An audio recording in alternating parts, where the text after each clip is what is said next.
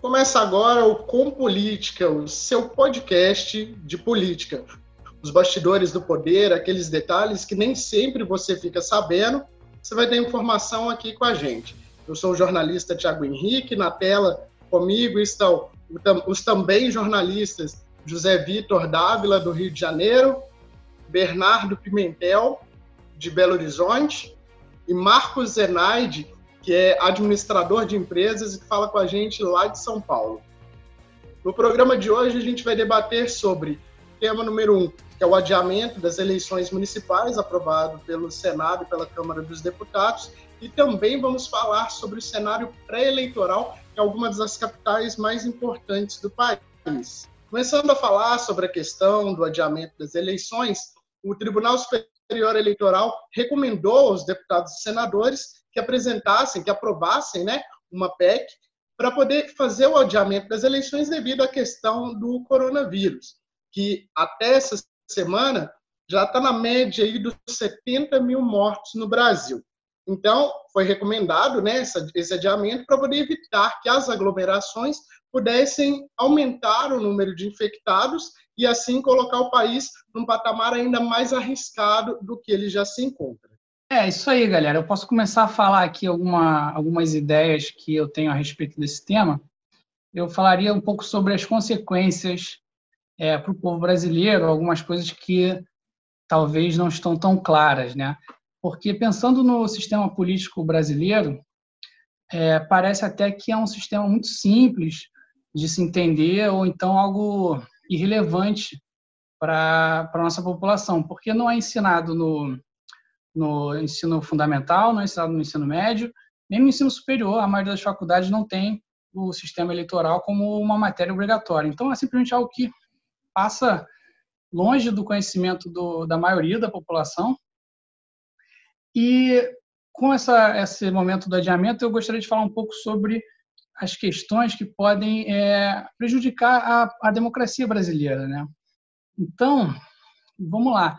A gente agora está prestes a eleger, em 2020, né, os vereadores e os prefeitos, né, eleições municipais. São mais de 57 mil é, vereadores, mais de 5 mil prefeitos, e o processo agora está sendo é, adiado em 42 dias, se não me engano, de 4 de outubro para o início de, de novembro, acho que é 15 de novembro, o primeiro turno né? E o que acontece é que o prazo de diplomação, que é a oficialização dos candidatos eleitos, manteve-se 18 de, de dezembro, porque a partir de 18 de dezembro o judiciário é, entra em, em, recesso, né? Só volta no início de janeiro, ou seja, é, eles não vão poder é, continuar julgando, que eles têm essa essa responsabilidade. E após a, eleição, eles pegam os eleitos e todos eles têm que prestar suas contas, todas as contas têm que ser avaliadas. Agora o prazo diminuiu, que seria de 75 dias, desde o primeiro turno, diminuiu para menos da metade. E a nossa justiça, que não é conhecida por ser ágil, né, vai ter que andar ainda mais rápido para tentar é, é, descobrir se houve fraude, se não houve. E fica assim é, essa questão. A gente sabe, todo mundo sabe que a, a pressa é inimiga da, da perfeição. Nesse caso, a gente vê que ela também é amiga justamente dos corruptos, da imperfeição. São os corruptos os maiores inimigos do Brasil, né? Comentário forte aí do, do Marcos, né? Eu tenho uma visão parecida, talvez até com a dele. É, falando em é, na questão do adiamento da, da eleição, acho que qualquer atividade que vai envolver aglomeração de pessoas. Uma eleição você tem, às vezes, filas quilométricas para votar, você tem os problemas. Porque quando a gente fala em eleição, a gente lembra muito de uma sessão eleitoral bem organizada, bem bonitinha. Só que tem aquelas sessões eleitorais que dá problema, que tem aglomeração. E olha, quer um exemplo disso? A urna eletrônica é uma por sessão. Você vai, vai construir mais urnas? Você vai higienizar depois de cada pessoa que votar? Então, eu vejo realização de eleição ainda este ano. Um erro, eu acho que a eleição deveria acontecer só a partir do momento em que uma vacina fosse disponibilizada para toda a população. E porque não tem como. Eu acho que higienizar, um exemplo bem grosseiro aqui, como eu falei, higienizar uma urna. Cada pessoa que vai votar, uma pessoa demora o quê? Tempo médio, 20 segundos para votar. Você vai demorar quanto tempo para higienizar uma urna? 20 segundos? 40? Você dobra o tempo útil ali de uma da utilização de uma de uma urna eletrônica.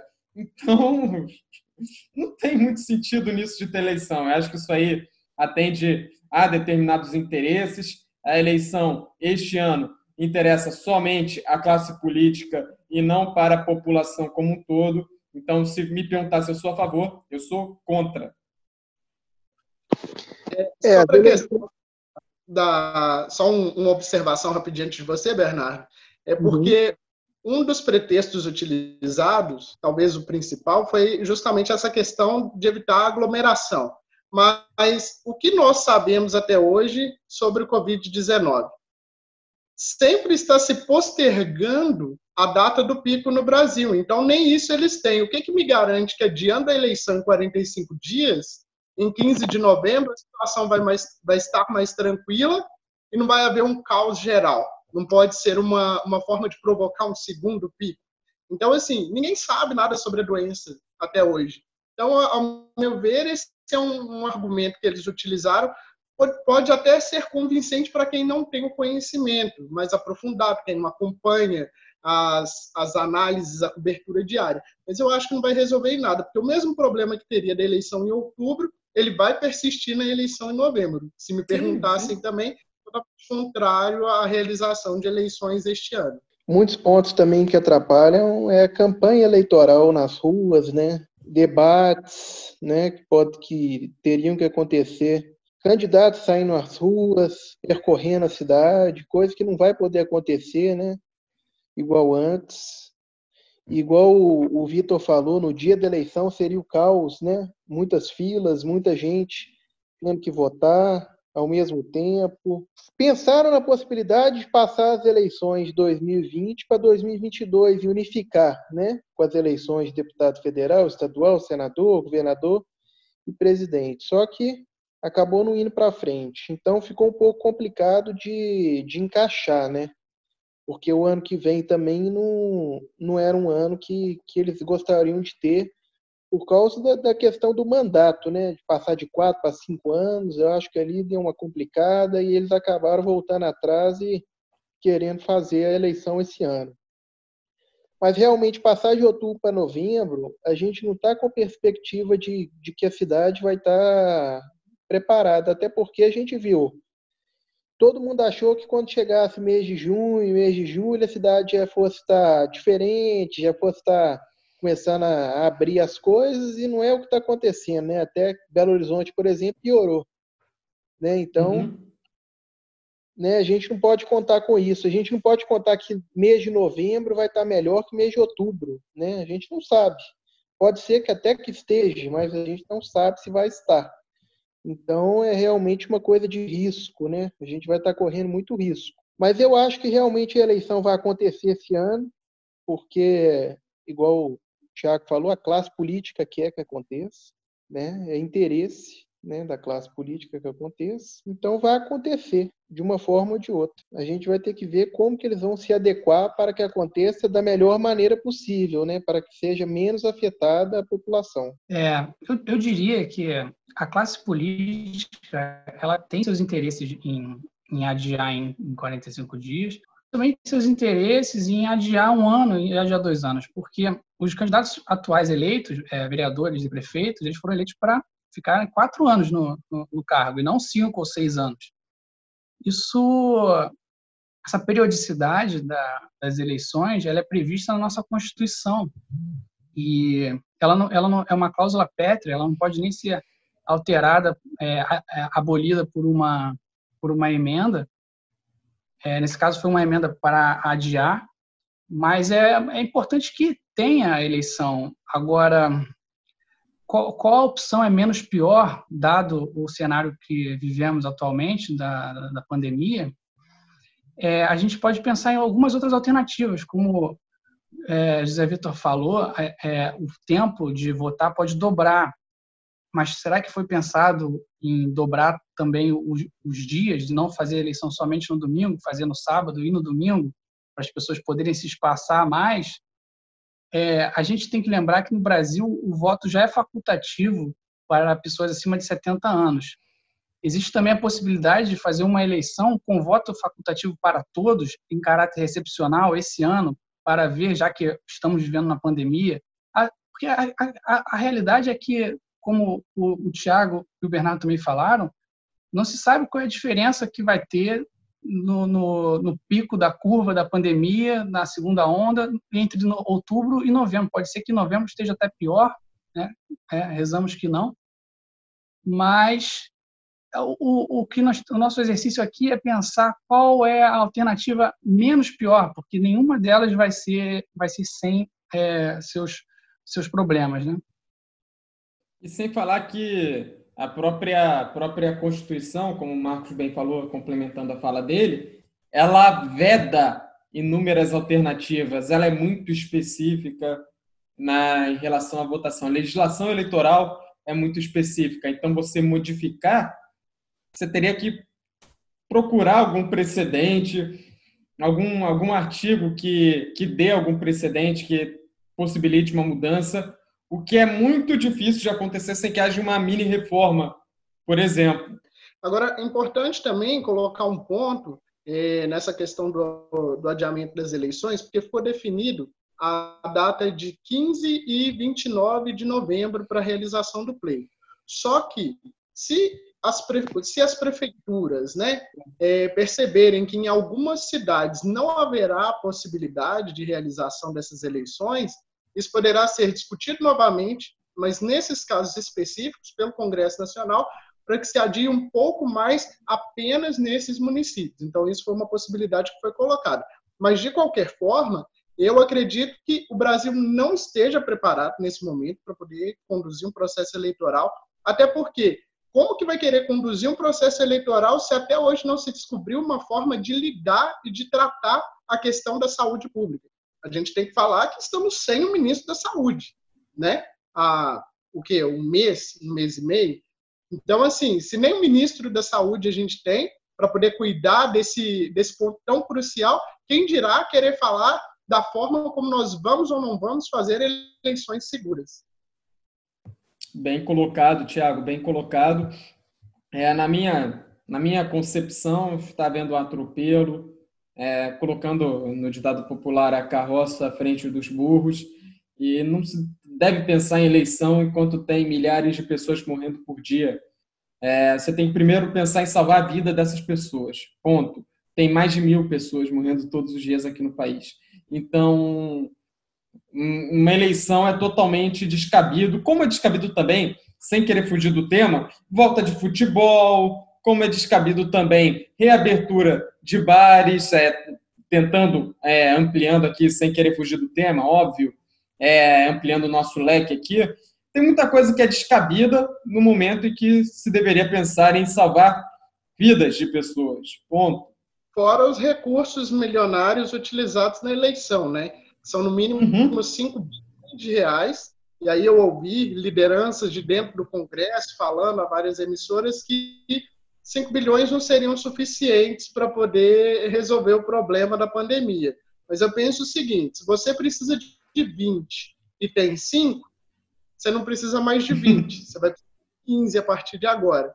Então, essa desculpa, vou dizer, isso é uma desculpa esfarrapada, não cola, porque a saúde da população tem que estar em primeiro lugar. Afinal de contas, não somos todos nós que temos condições de ter um plano de saúde e de ter uma UTI particular dentro de casa, né? É, realmente não tem, não tem clima, né, no país para ter eleição, né? Eu acho que os candidatos não podem focar agora em debater temas que não, não temos que tratar, né? Tem muitos temas hoje que a gente não tem que tratar. A gente tem que focar mesmo no que interessa, que é o país e o mundo, né, se recuperar da pandemia, né? Então, realmente não tem esse clima para ter eleição. Realmente o país não está no momento de ter eleição. Igual você falou, partida de futebol, não tem clima para isso. né, tem estado tentando forçar, principalmente o Rio de Janeiro, eu acho que é o, é o estado que está tentando mais forçar, né? Já está voltando com os uhum. jogos, está reabrindo bar. Eu acho que esse tipo de coisa não, não é o momento, né? Eu acho que teria que ter mais cautela. E a eleição esse ano corta um pouco, né, o clima. Porque tem muita gente que não está pensando nisso, não vai dar atenção, né? Como que a pessoa que perdeu parente, perdeu né, gente próxima, vai focar num debate eleitoral, por exemplo, né? no que fazer? Não, não vai, né? Não vai. A abstenção esse ano vai ser talvez a maior de todas. Em complemento ao raciocínio do, do Bernardo, que candidato vai ter a cara de pau de sair nas ruas ou no próprio programa, programa eleitoral mesmo, ou na própria televisão, que seja, para pedir voto. Vota em mim. Por quê? Por que eu devo votar em você, guerreiro? Por que eu devo votar em ti? No meio de uma pandemia, no momento em que você deveria estar focado, muita gente, por exemplo, vai ser candidato à reeleição. Você deveria estar focado em salvar a vida da sua população. Você deveria estar focado em salvar vidas e impedir que pessoas morram, impedir que hospitais estejam lotados, não pedindo voto, não pedindo para eu votar em você. Isso aí é depois. Se você me salvar, eu voto em você. Agora, um monte de gente morrendo, eu correndo risco, eu devo votar em você por quê? Vencido o tema do adiamento das eleições, agora a gente vai entrar numa rápida análise sobre o cenário em algumas das principais capitais aqui do Brasil. Eu fiz um levantamento de pré-candidatos. Em Fortaleza, por exemplo, nós temos a candidatura, ao que parece, de acordo com as pesquisas de intenções de voto que foram realizadas lá, o deputado federal, o capitão Wagner, do PROS, que é aliado, é pertencente ao grupo do presidente Jair Bolsonaro, ele está na frente lá, mas também teremos as candidaturas mais conhecidas lá, de veteranos da política, como, por exemplo, da ex-prefeita e atual deputada federal Luiziane Lins. Ela aparece, de acordo com a última pesquisa, que foi realizada pelo Instituto Paraná, em segundo lugar. Temos também um deputado estadual, Heitor Ferrer, e o atual prefeito, eh, Roberto Cláudio, ele não pode ser candidato à reeleição, porque ele já está no segundo mandato. Então, o grupo dele, que é o mesmo dos irmãos Cid e Ciro Gomes, está dividido entre dois candidatos. O ex-secretário municipal de governo, Samuel Dias, e o ex-chefe da Casa Civil do Estado, Elcio Batista. O Samuel ele é do PDT, o mesmo partido do prefeito, mas o Elcio ele é do PSB, um dos partidos aliados. Chegou-se até a especular a possibilidade de uma aliança entre os grupos do Ciro Gomes, né, do Roberto Cláudio, que é o atual prefeito, e da ex-prefeita Luiziane Lins. Porém, no último domingo, o PT bateu o martelo referendando a candidatura da Luiziane à chefia do executivo. Então, assim, não deixa muitas possibilidades para a questão de alianças. Fiz um levantamento também sobre Belo Horizonte, até agora, é a capital que das que eu já tive notícia, com o maior número de pré-candidatos, são 13 pré-candidatos, a começar pelo atual prefeito, Alexandre Calil, que é candidato à reeleição. Temos ainda o Nilmar Miranda, que foi referendado também no último final de semana como candidato pelo PT. Ele é ex-deputado, ex-deputado federal, foi ministro do governo Lula, foi secretário de Estado na gestão do ex-governador Fernando Pimentel. Temos ainda o deputado estadual João Vitor Xavier, que vem pelo Cidadania e até o momento é um dos pré-candidatos que já tem o maior arco de alianças, porque além do próprio partido dele, ele já conta com o apoio do Democratas, do Partido Liberal e do Patriotas. Temos também o deputado estadual Bruno Engler, que é o candidato, se apresenta como candidato do, do presidente Jair Bolsonaro e vem com o apoio do PROS o Eros Biondini, era o, ele é o presidente do PROS aqui em Minas Gerais, era pré-candidato a prefeito, mas abriu mão da candidatura em favor da união do grupo do Bolsonaro. Temos também o ex-deputado federal Badson Ribeiro, do PCdoB, deputado estadual mais votado em 2018, que é o apresentador de TV, apresentador da TV Record, é o Mauro Tramonte, pelo Republicanos, o nome dele também foi colocado. Temos ainda a deputada federal Áurea Carolina, foi a, a vereadora mais votada da história de Belo Horizonte em 2016. Em 2018 se elegeu com uma votação expressiva para a Câmara Federal, e ela conta com o apoio de uma ex-pré-candidata, que é a Duda Salabert, que tinha o nome dela na disputa pelo PDT, mas a Duda decidiu caminhar junto com a, a Áurea Carolina, porém, isso não significa que o PDT vá apoiar o PSOL, porque o Ciro Gomes ele tem um, um empenho pessoal muito grande para que o PDT apoie a reeleição do Calil. Aí a gente seguindo aqui na lista de pré-candidatos, temos o deputado federal Júlio Delgado, que é do PSB, o empresário Rodrigo Paiva, do Novo, que é o mesmo partido do governador Romeu Zema, ele vai contar com o apoio do governador no palanque dele. Temos o deputado estadual Wendel Mesquita, do Solidariedade, a estreante em disputas eleitorais Lu, Luísa Barreto, do PSDB, o deputado federal, um dos líderes dos movimentos Os Caminhoneiros pelo Brasil, André Janones, e o líder social, Leonardo Péricles, que ele, inclusive, é o presidente nacional do partido político mais novo do Brasil, que é a Unidade Popular, que foi que obteve o registro nesse ano. Saindo de Belo Horizonte, vamos para o Rio de Janeiro, logo ali, como a gente diz. É, lá já estão colocadas as pré-candidaturas da deputada federal Benedita da Silva, pelo PT, o atual prefeito, Marcelo Crivella, que vai ser candidato à reeleição.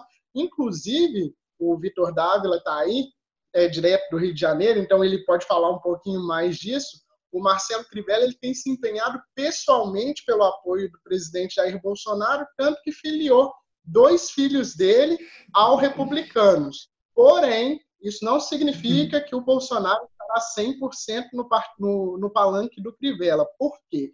Existem dois deputados do PSL que são aliados de primeira hora do Bolsonaro e que também pretendem disputar, que são o Hélio Lopes, que é deputado federal, e o Rodrigo Amorim, que é deputado estadual. Se eu estiver errado, me corrija, Vitor. Continuando aqui na lista dos pré-candidatos, também muitos pré-candidatos no Rio de Janeiro, a gente vem com o deputado federal Chico Alencar, pelo PSOL. Quem seria o candidato do PSOL seria o deputado Marcelo Freixo. Porém, como ele, como ele teve uma resistência interna muito grande, porque ele pretendia construir uma ampla frente de esquerda para poder enfrentar o Marcelo Crivella, aí ele acabou abrindo mão da candidatura, o Chico Alencar assumiu a pré-candidatura e vamos ver o que, que vai dar. E aí a gente segue. Temos ainda a deputada Marta Rocha, pelo PDT, o deputado Alessandro Molon, pelo PSB, o deputado Hugo Leal, pelo PSD, e o deputado Otone de Paula, pelo PSC. E ainda o empresário Paulo Marinho, pelo PSDB. Eu esqueci de colocar aqui na minha lista, como que eu posso esquecer, do ex-prefeito Eduardo Paes, que está liderando todas as pesquisas, inclusive com chance de ganhar a eleição no primeiro turno. E aí, para terminar esse tour aqui pelo Sudeste, é a capital financeira do país, né, São Paulo. A gente tem o Bruno Covas, que é o candidato à reeleição pelo PSDB, o deputado federal Celso Russomano, que eu já até perdi as contas de quanto ele se candidatou à prefeitura, larga na frente, mas é igual cavalo paraguai, nunca chega nem em segundo lugar. Coelho de é, maratona. Né? O Celso Russomano, ele vem novamente candidato pelo Republicanos. Temos ainda o ex-estado, o Márcio França, pelo PSB, o ex-vereador da capital, André Matarazzo, pelo PSD, o ex-deputado federal Gilmar Tato, pelo PT, o candidato pelo PSOL à presidência em 2018, Guilherme Boulos, o deputado estadual Arthur Duval, pelo Patriota, e a ex-prefeita Marta Suplicy, que se filiou ao Solidariedade no início desse ano com a intenção de ser candidata. Agora, os comentários de vocês. Falei do Celso Russomano, que já é a terceira vez né, que ele tenta a, a Prefeitura de São Paulo. Ele, tem, ele, em 2012, liderou até o final. No uhum. dia da eleição, ele caiu para terceiro lugar e ficou fora do segundo turno. Exatamente. É, só para abrir um comentário, é, vou falar, tentar falar de uma forma mais ampla possível. Mas agora falando das outras capitais, é, me impressiona como o pessoal que sempre se propôs a ser um partido que rejeitava esse tipo de aliança com, com esses partidos tradicionais, é um partido que tem aí 15 anos né, de sua fundação, uma dissidência do, do PT, o que muita gente chama um apelido até maldoso de ala boa do PT, algo, algo do tipo, né? Que até a última eleição ele sempre é, correu sozinho ou se aliou a outros partidos mais voltados para o sindicalismo, que são o PSTU e o PCB. Eu não lembro se teve aliança com o PCO também, mas são partidos mais é, sindicalistas, bem, bem definidos, não esses partidos tradicionais que a gente conhece. Me impressiona essa questão de agora, é, tem o caso aí de, de Belo Horizonte, o caso aqui do Rio de Janeiro, as alianças aparentemente até não serão concretizadas, mas só o fato de cogitar essa aliança, é, na minha concepção, isso pode ser visto até como uma forma de, de desespero do Marcelo Freixo, por exemplo, de tentar capitalizar os votos que seriam, por exemplo, para Benedita da Silva, para ele também, é, mas na, na, no que se observa, teremos uma candidatura é, própria do PSOL, uma candidatura própria também do PT. Agora, essa disputa aqui no caso do Rio de Janeiro, Crivella e Rodrigo Amorim, que já foi oficializado aí pré-candidato do PSL pelo apoio do presidente Jair Bolsonaro, me parece uma disputa um tanto quanto infundada, porque o Bolsonaro nessa ele já estava mal ano passado, é, já não vinha fazendo um governo dos sonhos, mas ainda era algo, vamos dizer assim, aceitável, talvez passável perto do, de outras coisas que a gente já teve, mas esse ano ele está completamente equivocado.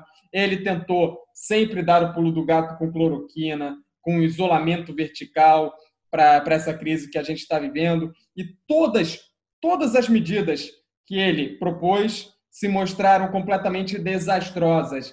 Popularidade lá embaixo, é, população claramente contra Jair Bolsonaro. Então, você querer um apoio de alguém que está embaixo me parece uma, uma estratégia infundada.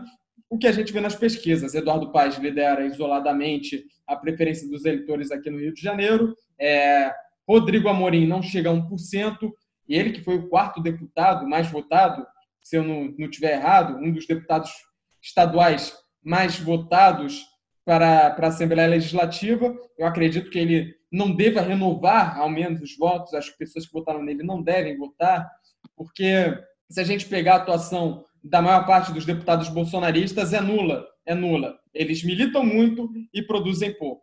Agora, falando de São Paulo, Celso Russomano sempre sendo coelho de maratona, como eu falei, chega na frente, dá o ritmo, mas a falta de, de tato político mesmo, de experiência dele, sempre deixa ele na mão é, eu acho muito difícil. É, se ele anteriormente, quando ele tinha mais popularidade, vinha na boa, chegava forte, eu não acredito particularmente numa eleição do Celso Russomano. O Arthur, que você falou do Partido Patriota, é uma pessoa que eu vejo como uma alternativa, porque ele, ele se relaciona diretamente com o antipetismo, que ainda existe, ainda está em alta, ao mesmo tempo que ele conseguiu se desgrudar da figura do Bolsonaro. Então, eu acho que ele atende esse meio termo e tem aquele perfil jovem da figura nova que ainda é muito procurada pelo eleitorado. Tiago? O... Mas eu acredito que o cenário lá na, na cidade de São Paulo ele ainda vai mudar um pouco, porque pelo adiamento das eleições, alguns prazos também foram adiados. Por exemplo, o prazo para quem hoje é, está na mídia, está em algum veículo de comunicação e pretendia se candidatar, foi postergado um pouco mais. Até então era no final, era no início da semana passada que teria que deixar o posto, a apresentação do programa, seja em, em rádio ou TV, para poder ser candidato. Porém, com esse adiamento, uma possibilidade ainda permanece acesa, uma chama ainda permanece acesa da, da candidatura de um apresentador muito famoso que toda eleição diz que vai, mas quando chega ali na frente não vai, que é o da pena. Então, assim, acho que ele não tem muita certeza do que ele quer na vida dele, ele só quer estar tá na TV.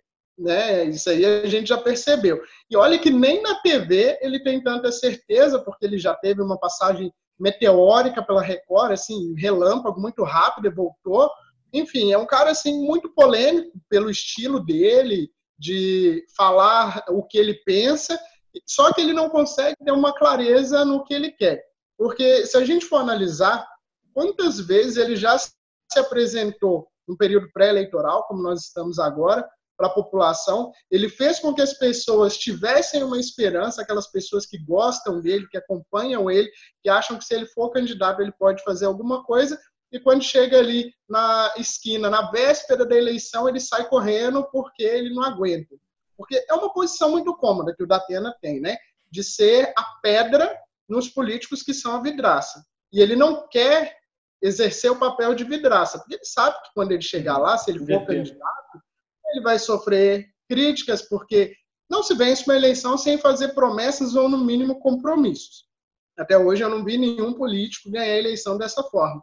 Então ele vai ter que propor soluções para a cidade de São Paulo.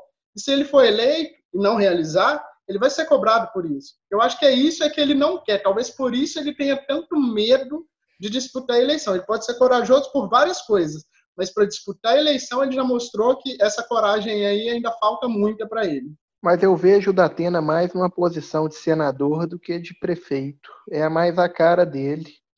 Eu não vejo o Datena na posição de prefeito de jeito nenhum. Eu vejo muito mais ele ali no Senado, oito anos, e eu acho que ele ganha a eleição de Senado tranquilamente se ele for candidato. Eu realmente não entendo porque toda vez que tem eleição de senador, ele vai, ele sempre fala que vai candidatar, chega na hora ele não candidata, porque é claro que ele vai ganhar.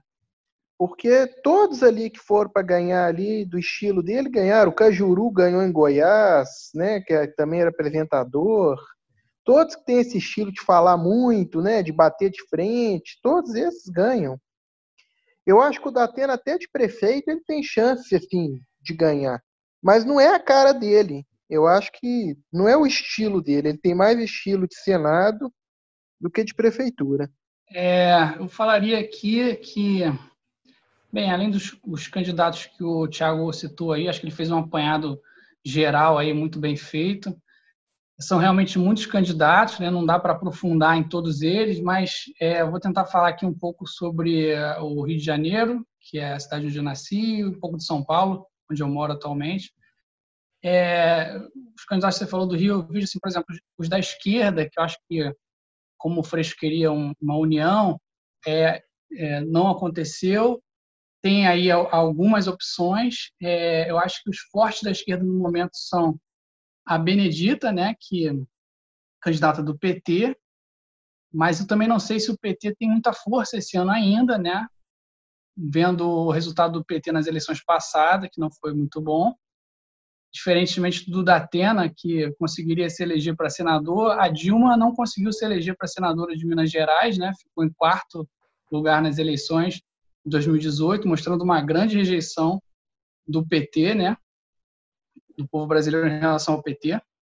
Mas a Benedita vem aí, ela, ela é uma candidata que tem sido bastante falada.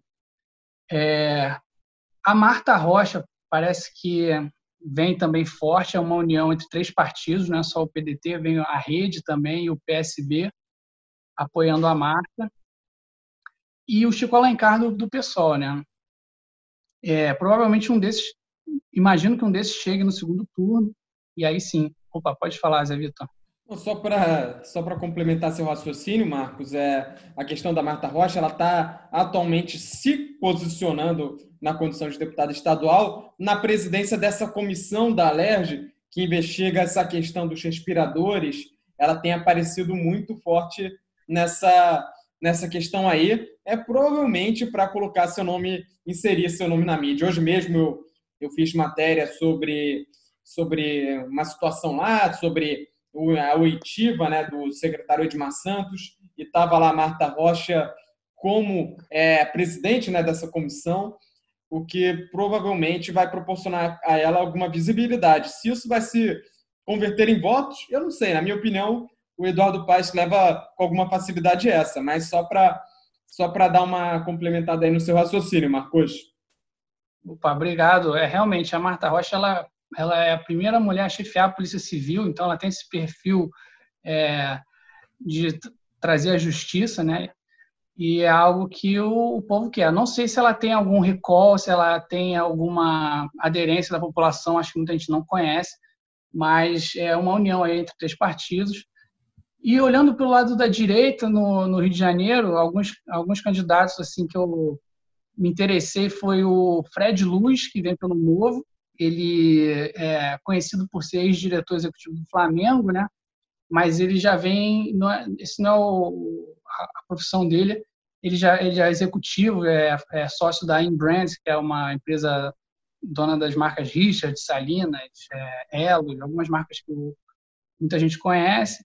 É um empresário de sucesso que é, trabalhou na campanha do Amoedo, no Partido Novo, também trabalhou na campanha do Romeu Zema, em, Minas Gerais, e, e, também no processo de transição do, do Romeu Zema e tudo mais. Eu vejo esses os casos mais curiosos assim do Rio de Janeiro, mas realmente o Eduardo Paes ele parece ser favorito. E falando sobre é, São Paulo, a gente tem alguns candidatos interessantes também, o claro Bruno Covas que vem para a reeleição, e o que o Thiago falou também, o, o Arthur Duval, né, o Mamãe Falei, que foi o deputado, acho que não, ele foi o segundo deputado mais bem votado no, no estado de São Paulo, ficando atrás da Janaína Pascoal, né, na, em 2018, e é um youtuber que, que tem essa, esse apelo do público. E só para complementar seu raciocínio aí, Marcos, mais uma vez, é essa questão do Fred Luz ter essa ligação com, com o Flamengo, o, teremos também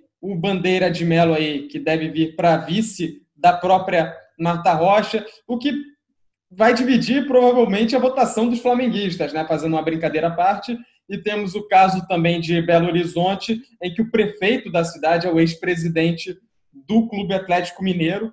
É esse outro tipo de apelo também, que eu não sei a que ponto isso aí pode estar em voga na eleição de, de 2020, eleição deste ano, mas esse apelo futebolístico, né, mexer com a paixão do torcedor, claro, o cara tem que ser um presidente, tem que ser um, um mandatário, um dirigente bom. É igual, é, por exemplo, ver a Patrícia Morim, ex-presidente do Flamengo, candidata a alguma coisa, acho que ela já até veio, inclusive, algumas eleições atrás, não tem esse apelo da torcida por ter sido uma dirigente considerada ruim. Agora, o Fred Luz, ok. O Bandeira, pô, o Bandeira, embora não tenha conquistado títulos, ele que fundamentou a estrutura que o Flamengo está usando hoje para ser o time a ser batido no Brasil. O Calil é muito mais garganta do que ação, mas essa garganta dele conquistou a torcida do Atlético Mineiro, conquistou o eleitorado belo horizontino. Então, essa essa relação aí política futebol talvez possa ser um player aí a gente considerar na eleição desse ano. E aqui em Belo Horizonte, muito provavelmente a disputa vai terminar no primeiro turno, né? Esse ano. A, diferença do Calil para esses outros candidatos, ela deve ser grande, porque eu não vejo nenhum outro candidato que possa derrotá-lo, né? Então, esse ano a disputa deve ser bem tranquila para ele. É, o PSDB está apostando numa candidata mais jovem, que deve ser mais para o futuro. O PT está apostando no Nilmar Miranda, que é um candidato mais antigo, que disputou com Aécio Neves a, o governo 2002, 2006, já é um candidato mais antigo, aí já né, não tem tanta força. Outros candidatos aí que ele citou, o Partido Novo optou pelo Rodrigo Paiva, né? Eu acho que o Matheus Simões tinha mais força para crescer, ou seja, também é outro que não vai crescer. O João Vitor Xavier é um que tem batido muito de frente com o Calil. Ele também é ligado a futebol, é, faz programa de, de, futebol em rádio, mas também não cresce a ponto de disputar. Então, a Áurea Carolina é de esquerda, né, do PSOL, mas também não chega a segundo turno. Pode ter muito voto na, da ala da esquerda, mas não chega a segundo turno. Então aqui a disputa muito provavelmente vai acabar no primeiro turno. Eu acho muito difícil alguém conseguir. O Calil ele tem uma popularidade boa aqui. Né? 2016 eu até acho que esse negócio do futebol foi levado muito em conta, se o Atlético cresceu querendo eleger ele. Inclusive, o adversário dele também era ligado ao Atlético. O João Leite era, era tinha sido goleiro do Atlético, então virou essa disputa de, né, de negócio de futebol e ele acabou ganhando. Mas agora eu acho que tem muita gente que, que realmente gostou do mandato dele. Agora, depois da pandemia, ele está sendo criticado por alguns que estão insatisfeitos com muita coisa, negócio de fechar a cidade, né? Aí está tendo muita discussão, né? Tá, agora nós vamos ver realmente se ele, ele pode até perder muito voto. O Eduardo Paes do Rio também acho que ganha. Né?